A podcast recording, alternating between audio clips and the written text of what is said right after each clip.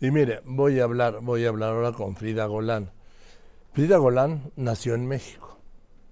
Estudió en el Colegio Israelita de México. Su padre era mexicano, hijo de padres de origen polaco. Su madre sobrevivió a la Segunda Guerra Mundial y llegó a México a finales de los 40. Frida Golán vive en Israel desde 1969 y hoy está desplazada, desplazada por los ataques terroristas de Hamas en, un, en. No sé exactamente si permanezca en este momento en Cefayim o como desplazada se haya cambiado, se haya cambiado a otro. Ah, bueno, está entre, en este momento entre Herzliya y Natania pero su casa está pues a un kilómetro frente a la franja de Gaza. Gracias Frida, buenas noches por contestarme hoy, además en el, en el Sabbat. No oigo bien, a ver, ¿puede repetir? gracias Frida por contestarme, muy buenas noches para ti. Buenas noches. Eh, cuénteme, ¿cuál es su situación? Nosotros eh, tuvimos el sábado un día de terror que empezó a las seis y media de la mañana, un día muy, muy difícil sabiendo que hay muchos terroristas alrededor de la casa, alrededor de todas las casas, y este, estábamos con mucho miedo cada uno de nosotros encerrado en el cuarto de seguridad.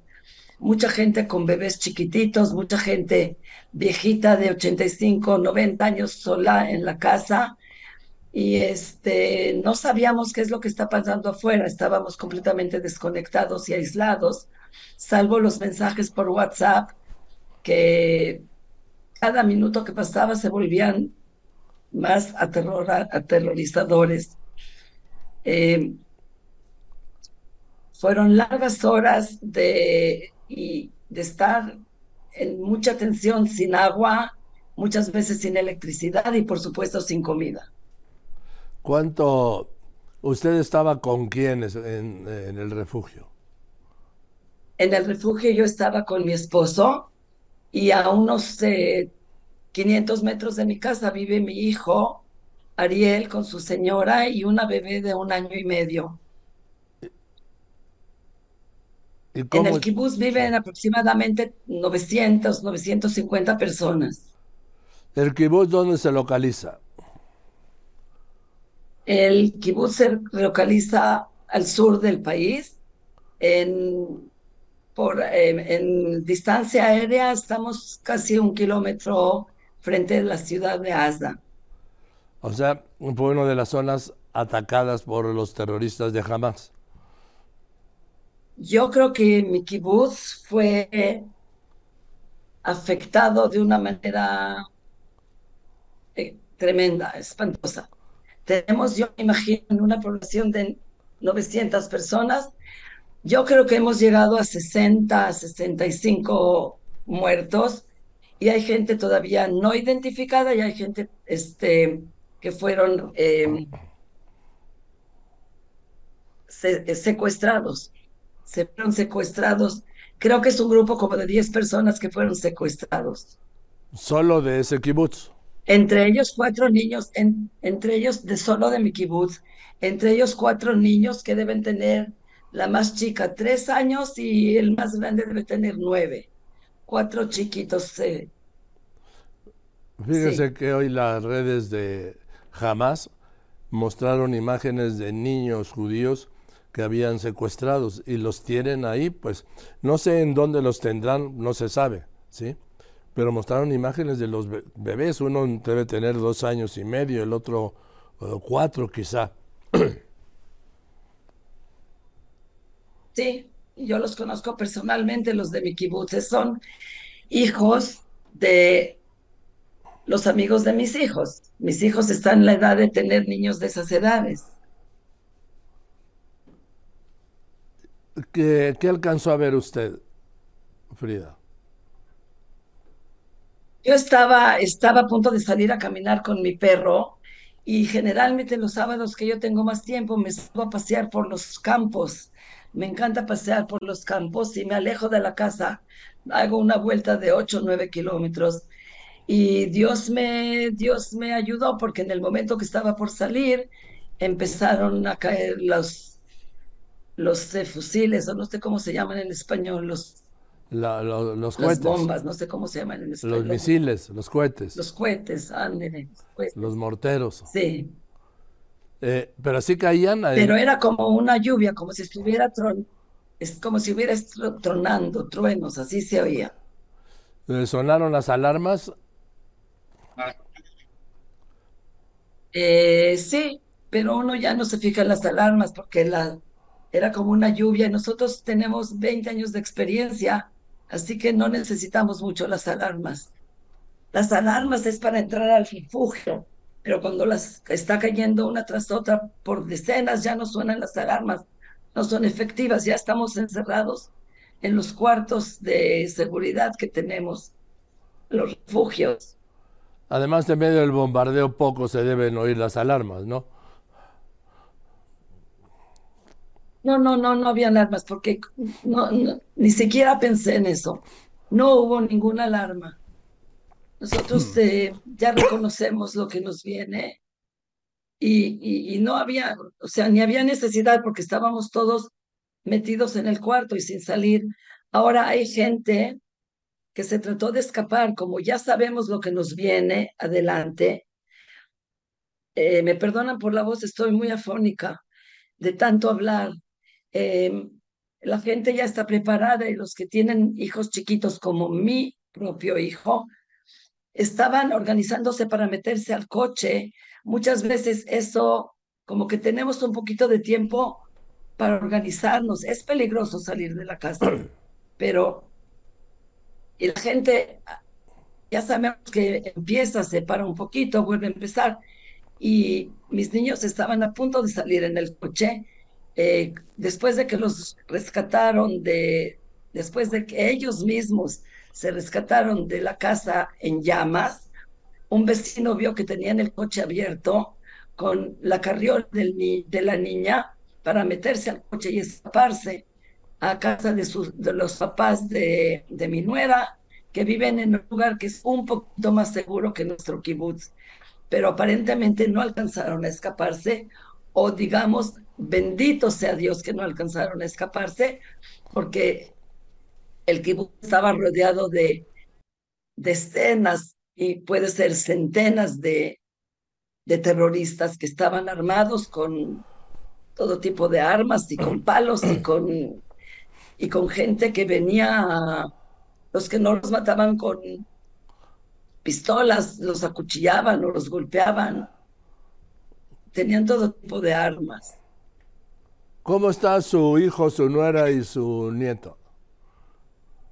Mira, afortunadamente en este momento que estamos hablando hemos reco- recolectado muchísima información. Eh, mis hijos no tenían mucha batería porque también no había electricidad y ellos eh, más o menos a la una y cuarto de la tarde me llamaron eh, angustiadísimos a decirnos adiós, los queremos mucho, los terroristas están dentro de la casa y por favor sálvenos, por favor sálvenos. Imagínese a una mamá y un papá recibiendo un mensaje de este tipo. Por los vecinos hemos recopilado, ya estamos bastantes horas después, eh, el vecino me contó que incendiaron la casa. Ellos viven pared con pared. Las dos casas estaban ardiendo en llamas. El vecino pudo sacar a sus hijas por la ventana y esconderse dentro de su coche hasta que por alguna razón de Dios se logró escapar. Pero mi hijo, que es un héroe con su esposa y con su bebé, cruzaron la casa en llamas y eh, estaban ardiendo cuando salieron de la casa. Caminaron, según hemos recopilado, se imagina, escondiéndose entre los arbustos, detrás de las casas, escondiéndose de tiroteo. Ellos con el cuerpo quemado caminaron unos 400 metros hasta que llegaron a un lugar donde había eh, algunos eh, soldados que tenían algún coche, algún eh, vehículo que todavía no sé cuál es. Ellos se subieron al coche ese eh, completamente quemados. La persona que estaba ahí, otro herido que iba con ellos, me dijo que estaban completamente negros, desde la, desde la cabeza hasta los pies.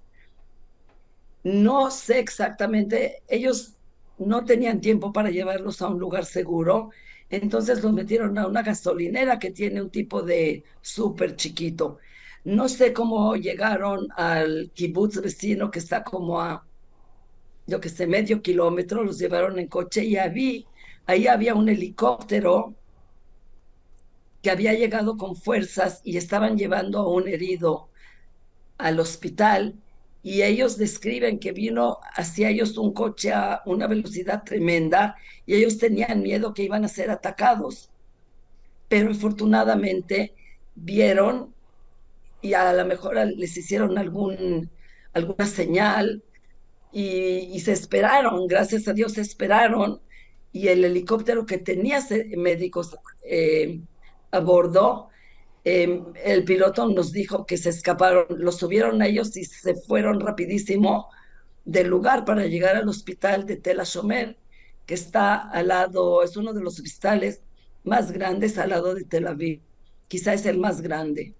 Y están en el departamento de quemaduras con un eh, renombre internacional. Afortunadamente, hemos tenido muchísima suerte y los muchachos están vivos en terapias intensivas, todavía están anestesiados y no sé cómo se dice. Entubados. Que los hacen respirar con máquinas eh, entubados. Sí. Y bueno, estamos este, tristes, preocupados. Nuestra vida ha cambiado en un segundo. Mi nuera está especializándose en medicina y ella quiere ser anestesista. Y ahora que la fui a ver, le dije, bueno, tú quieres ser anestesista, pero no tienes que probar cómo se siente. En fin, ¿ya los puedo ver? Eh, verlos es una cosa muy relativa porque mi nuera está completamente cubierta con todo tipo de, de sábanas, no sé con qué la cubren, porque está bajando la temperatura de su cuerpo y la tiene que mantener más calientita. Están entubados y están sedados completamente. Oiga, ¿y el bebé? ¿Y el bebé? ¿El bebé? Y mi niño está también sedado, pero él sí tiene la cara, la cabeza descubierta. Y la bebita está, bueno, pues, bebita está también cubierta. Están tratando de mantener la respiración la saturación de oxígeno. Es muy dramático porque la gente que sufre de quemaduras tiene altibajos.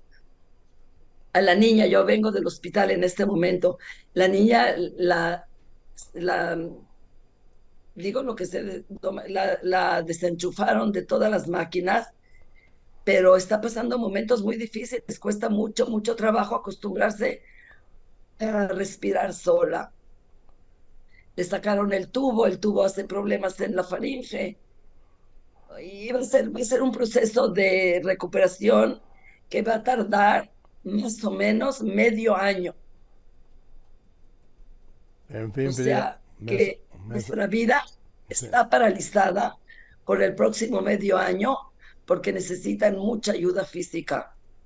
Por un lado. Por otro lado, nuestro kibutz está destrozado. Parte de las casas están incendiadas, parte de las casas fueron bombardeadas. Así es que nuestro futuro como, como comunidad, pues no se ve muy, muy este, atractivo o prometedor. Frida me sacude lo que me cuenta y no sé qué decirle, pero pues yo creo que nos sirve hablar de esto, ¿no? quizá para soltar un poco. Bueno, lo que si nosotros estamos evacuados en un hotel de un kibutz que está más al norte. Eh, ¿Qué le voy a decir? Nos la pasamos hablando, llorando. Cada vez que alguien ve un sobreviviente, este, pues es estremecedor. Y cada persona que cuenta cómo se salvó, yo pensé que el, lo que acabo de oír es lo más terrible y después le llega otra historia muchísimo más terrible. Le voy a decir, por ejemplo, dos, dos ejemplos. Una señora que perdió, escuchen muy bien, su mamá, su esposo, su hijo primogénito, su concuño y su sobrino. Una sola persona, una sola familia perdió de un sopetón, como se dice, cinco personas, cinco miembros de una sola familia. Es espeluznante. ¿Y el otro caso? El otro caso es de una familia de papá, mamá y tres niños que ya son mayorcitos de para arriba. Otro caso, escuchen muy bien, el otro caso es la mejor amiga de mi hija. Su esposo es trabaja para Wynet. Él salió a tomar fotos y la señora salió seguramente a llamarlo. Los dos fueron asesinados.